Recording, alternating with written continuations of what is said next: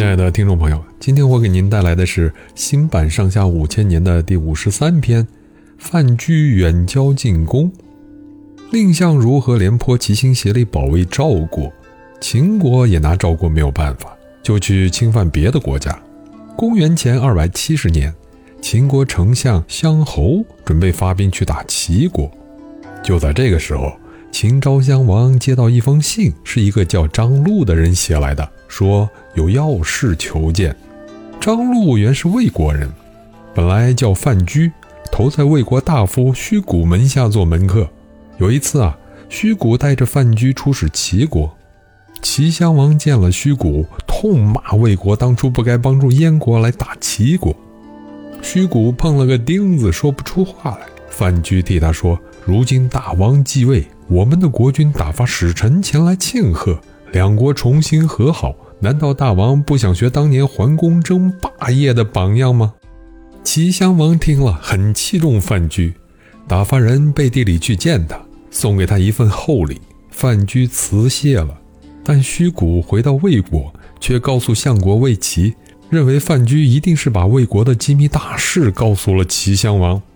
魏齐就叫人严刑拷打范雎，把范雎的肋骨打断了，肋骨戳到皮肉外头，两颗门牙也打掉了，一直打的范雎断了气儿。魏齐才叫手下的人拿破苇鞋把他裹起来，扔在厕所里，叫宾客们往他身上撒尿。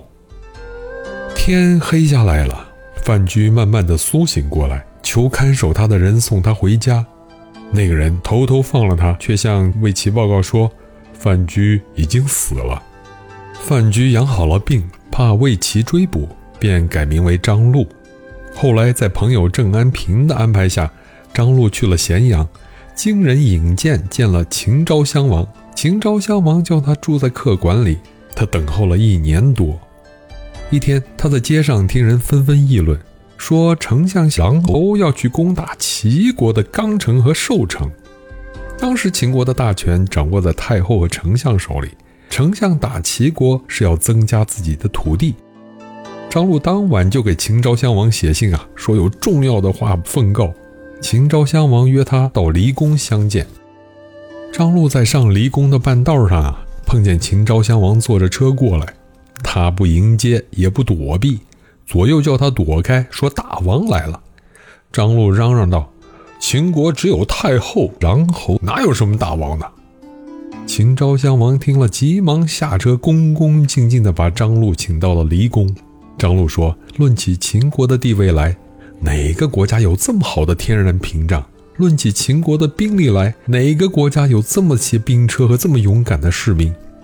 论起秦国的人来，哪个国家的人也没有这么守法的？除了秦国，哪个国家能够管理诸侯，统一中国？”秦国虽说是一心想要这么干，可是几十年来也没有多大的成就。这就是因为没有一定的政策，光知道一会儿跟这个诸侯订立盟约，一会儿跟那个诸侯打仗。听说新晋大王又上了丞相的当，要发兵去打齐国。秦昭襄王问：“哎，这有什么不对的吗？”张禄说：“齐国离秦国够远的了，中间还隔着韩国和魏国。您要是出兵少了。”打败了，让诸侯取笑；要是出兵多了，国内也许会出乱子。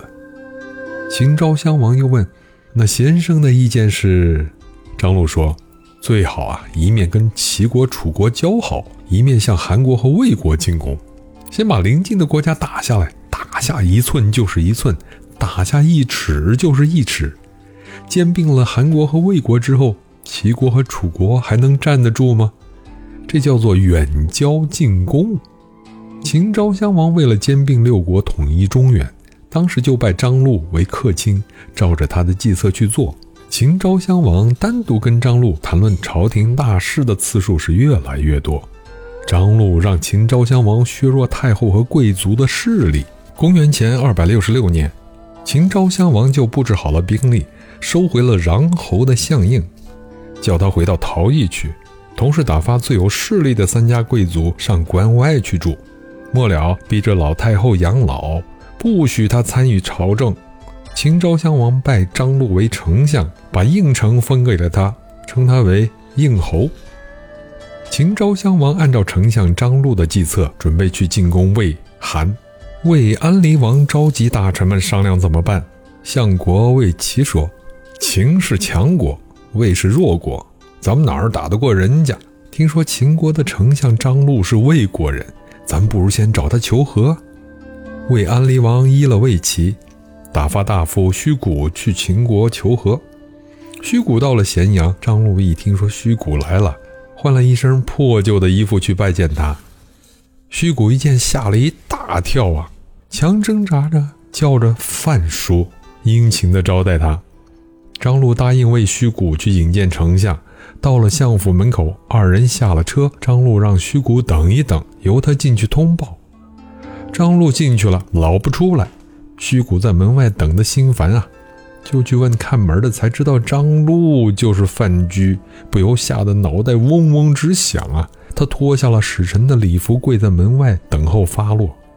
里面传令叫他进去，虚谷就用膝盖跪着走到了范雎面前，连连磕头说：“请大人治罪。”范雎说：“你在魏齐跟前诬告我私通齐国，本当死罪。”现在你作为使臣，我饶你一命。虚谷一个劲儿的磕头求饶。第二天，范雎对秦昭襄王说：“魏国派使臣前来求和，咱们不用一兵一卒就能把魏国收过来，全仗着大王的德威。”说完，范雎突然趴在地下，把逃到秦国来的经过从头到尾说了一遍。秦昭襄王不知道范雎受了这么大的委屈，就抚慰了他一番。